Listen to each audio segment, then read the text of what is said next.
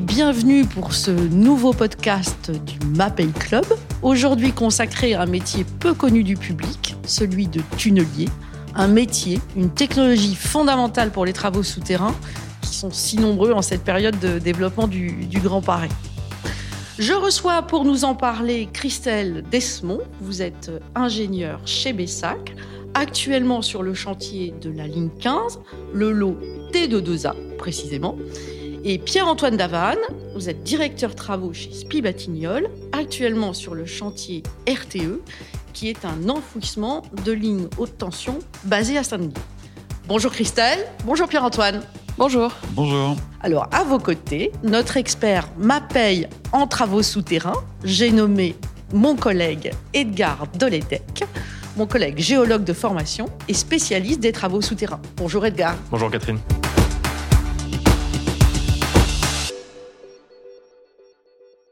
Christelle, vous êtes euh, actuellement ingénieur production tunnel euh, sur le chantier de, la ligne 15, on l'évoquait euh, à l'instant. Racontez-moi un petit peu votre parcours qui a débuté, je crois, dans la géologie. Oui, tout à fait. J'ai fait une école d'ingénieur géologue spécialisée en géotechnique pendant cinq ans. Et suite à cette école, j'ai fait un stage de fin d'études, un premier stage dans les tunnels sur le chantier de Romanche-Gavé avec EDF. Ça a été ma, mon premier chantier de, tunnel qui m'a donné envie de continuer euh, dans ce domaine. Donc j'ai fait ensuite un master spécialisé euh, tunnel avec l'AFTES à l'INSA de Lyon et le NTPE. Suite à quoi euh, j'ai été embauchée à la ligne 14 Nord sur un chantier en groupement entre Solétanche et Bouygues, durant lequel j'ai été chargée des auscultations, géologue et en charge de la relation études-travaux pour le chantier. Donc pendant quatre ans j'ai suivi l'intégralité du chantier. Donc une véritable passion pour, euh, pour le tunnel, Voilà. une vocation. Une, une vocation s'est révélée euh, pour le tunnel en tant que géologue et aimant beaucoup les TP, les travaux publics. euh, C'est deux domaines qui se marient pour construire des tunnels.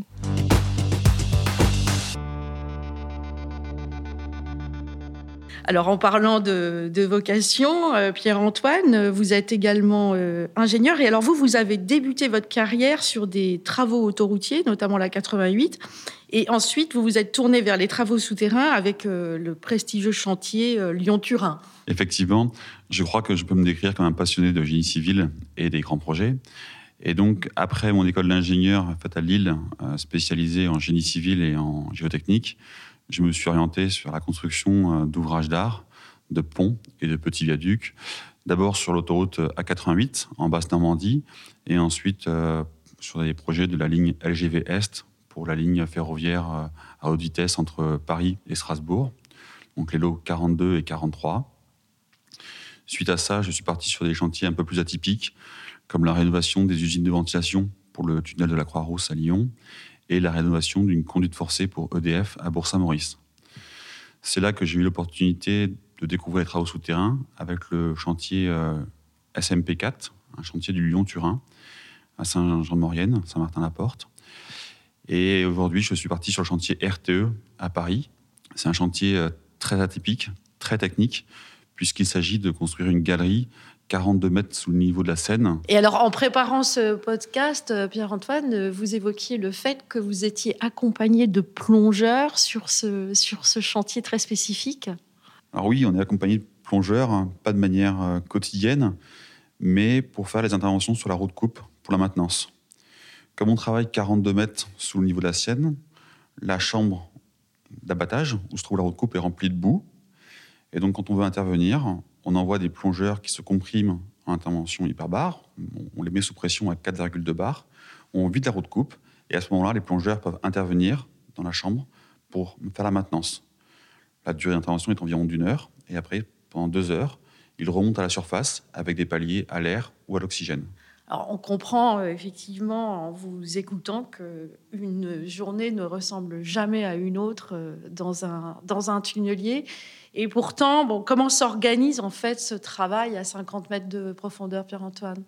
En fait, la profondeur, elle n'influe plus trop. Qu'on soit à 10 mètres, 50 mètres ou 100 mètres de profondeur, ou même 2000 mètres de profondeur dans les massifs alpins, l'organisation n'évolue pas.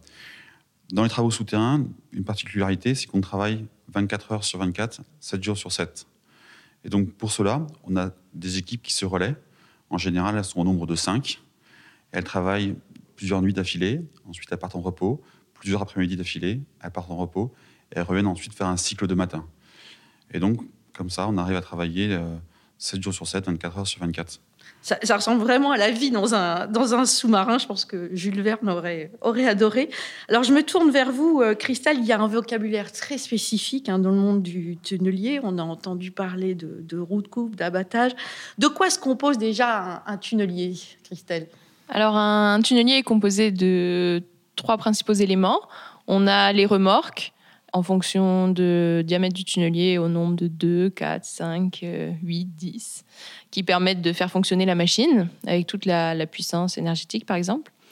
Ensuite, on a euh, le bouclier qui permet de faire avancer la machine avec les vérins de poussée ou encore de poser les, voussoirs qui correspondent au revêtement du tunnel avec les recteurs. Et devant, enfin, on a la roue de coupe qui permet d'escaver le terrain, de, de venir manger le terrain en tournant sur euh, son axe. Elle vient euh, creuser le terrain à l'aide de molettes ou de racleurs en fonction euh, du type de terrain. Si on a un terrain dur, c'est plutôt les molettes qui vont travailler en venant cisailler le terrain et en créant des chips. Ou quand on a un terrain plus meuble, c'est plutôt les racleurs qui viennent gratter le terrain comme un, râteau en quelque sorte et qui viennent euh, escaver le terrain. Tout le terrain tombe dans la chambre d'abattage. Donc c'est euh, l'abattage, c'est le, fait de, creuser le terrain et ce qu'on appelle la chambre d'abattage, c'est l'espace qui est entre la roue de coupe et le bouclier. Et les chips, euh, qu'est-ce que c'est? Les chips, c'est des, des, petits morceaux de matériaux durs, donc de roches, qui sont formés en creusant la roche.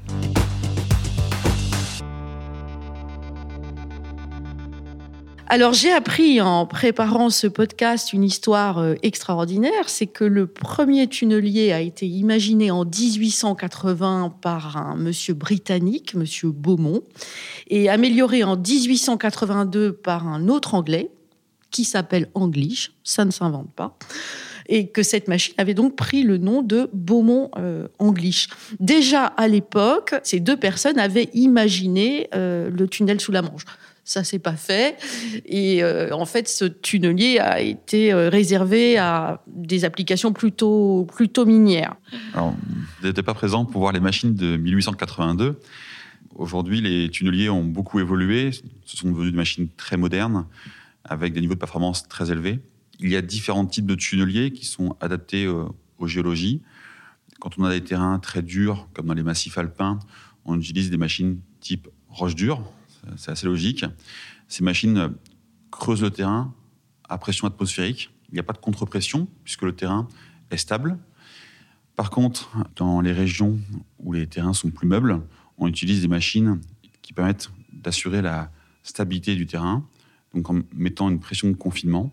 Ces machines sont à pression de boue ou à pression de terre ou un peu mixte, ce qu'on appelle les tunneliers à densité variable. Alors, je me tourne vers euh, Christelle. En région parisienne, justement, euh, quel type de terrain on va rencontrer?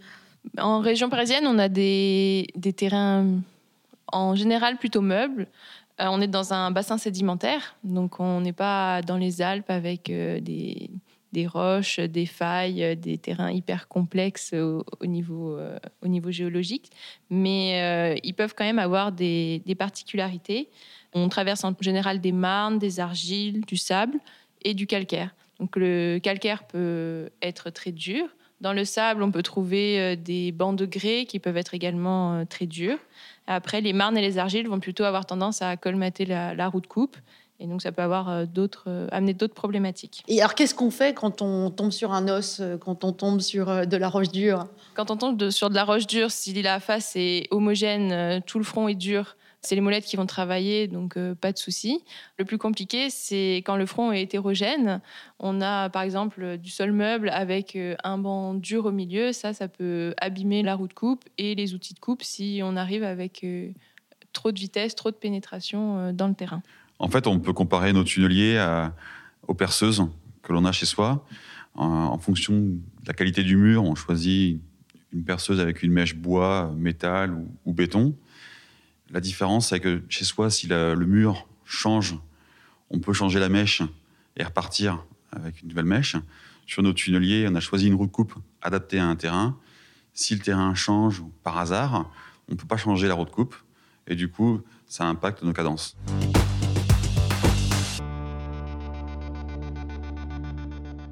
Alors, il y a également des produits qui permettent euh, d'améliorer la performance du tunnelier en fonction euh, du type de terrain, Edgar.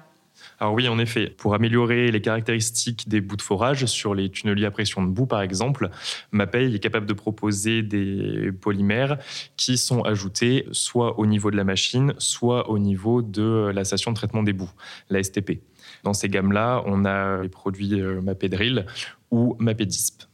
Par contre, pour l'alternative des creusements à pression de terre, Là, on va utiliser des tensioactifs et des polymères qui sont des agents moussants et qui sont injectés, eux, au niveau de la roue de coupe et euh, au niveau de la chambre d'abattage. Euh, ces agents moussants, ils vont permettre d'améliorer les caractéristiques euh, du sol qui est creusé pour faciliter le creusement et le transport de ces matériaux jusqu'à la surface. Ça agit comme des dispersants, en fait, c'est ça? Oui, ça agit totalement aussi euh, comme des dispersants et vont permettre de décolmater les argiles qui sont accumulées sur la roue de coupe et les parties métalliques du tunnelier. Euh, en parallèle de tout ça aussi, on propose des mortiers de bourrage. Les mortiers de bourrage, euh, Edgar, c'est quoi Les mortiers de bourrage, donc nous on utilise un mortier de bourrage bicomposant. Il va permettre de remplir le vide annulaire, d'où euh, la connotation bourrage. Le vide annulaire qui est entre les anneaux et le terrain après le creusement de la machine. Les anneaux en béton Les anneaux en béton, exactement. Pour ces mortiers de bourrage, euh, MAPEI propose les adjuvants retardateurs et accélérateurs, qui sont les MAPEQuick CBS système 1 et 3. Le retardateur, il est mélangé dans un coulis de ciment, euh, d'eau et de bentonite.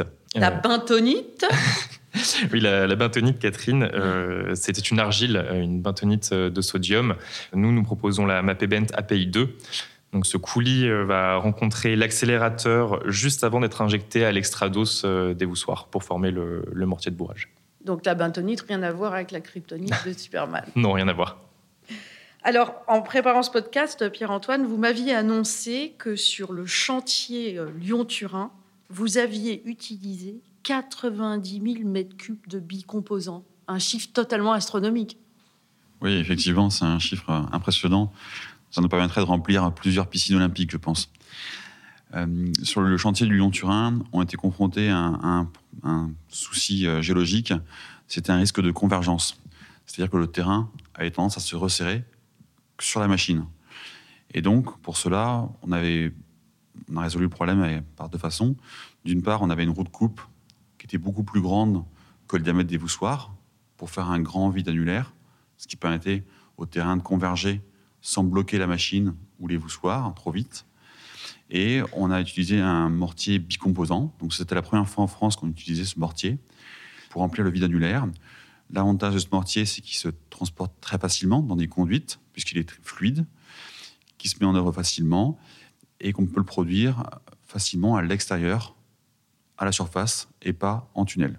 Alors 90 000 m3, c'est simplement la multiplication. On a injecté 10 m3 par mètre linéaire, fois les 9 000 m linéaires de creusement ça a conduit à ce chiffre impressionnant. Et, pour ces 90 000 mètres cubes, euh, Pierre-Antoine, c'était déjà une collaboration avec MAPEI? Ah Oui, effectivement. En fait, euh, ce bicomposant sur le Lyon-Turin, c'était euh, une première en France.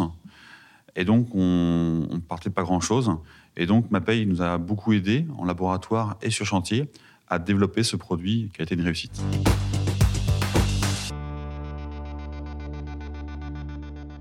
Alors vous, euh, Christelle, vous êtes plutôt polymère pour le traitement de la boue. Expliquez-moi. Euh, oui, tout à fait. Enfin, sur le chantier du, T2A, on utilisait également le, bicomposant euh, à l'arrière de la machine en mortier de bourrage. Et on a également utilisé des polymères, notamment le MAPEDISP, qui nous a permis de nous aider dans, la, une phase de creusement où on traversait des marnes qui était composé d'une grosse teneur en gypse. Et ce gypse euh, faisait que la, boue avait tendance à devenir plus visqueuse. On est sur des tunneliers à densité variable et c'est un peu assimilé à des pressions de boue. On a un marinage qui est... Un marinage, Christelle? Oui, le marinage, en fait, c'est la boue qui permet de transporter le matériau qu'on escave. Le marinage passe à travers des, des conduites de gros diamètre, 40-50 cm de, diamètre, pour être amené jusqu'à la STP. Donc, quand ce marinage devient visqueux, on n'arrive plus à le transporter. Donc, on utilise des produits comme le MAP10 et qui permet en fait que les feuillets d'argile ne s'agrègent pas autour de la roue de coupe aussi pour les problématiques de colmatage. Dans les marnes, on, avait le terrain qui avait tendance à colmater la roue de coupe. Donc, le MAP10 permet également d'éviter en partie la, colmatage. Oui, en fait, on améliore la fluidité. On améliore la fluidité de la boue. On comprend euh, en vous écoutant que le métier de tunnelier fait appel à des compétences euh, très variées, des compétences euh, mécaniques, des compétences géologiques et également chimiques, donc des métiers très très complets. Vraiment, je vous remercie infiniment tous les trois pour vos témoignages autour de ce métier passionnant qui, j'espère, aura intéressé nos auditeurs. Je vous retrouve euh, très très vite pour un prochain numéro du Mapay Club en direct du Mapay World. Merci. Merci beaucoup. Merci. Merci Catherine.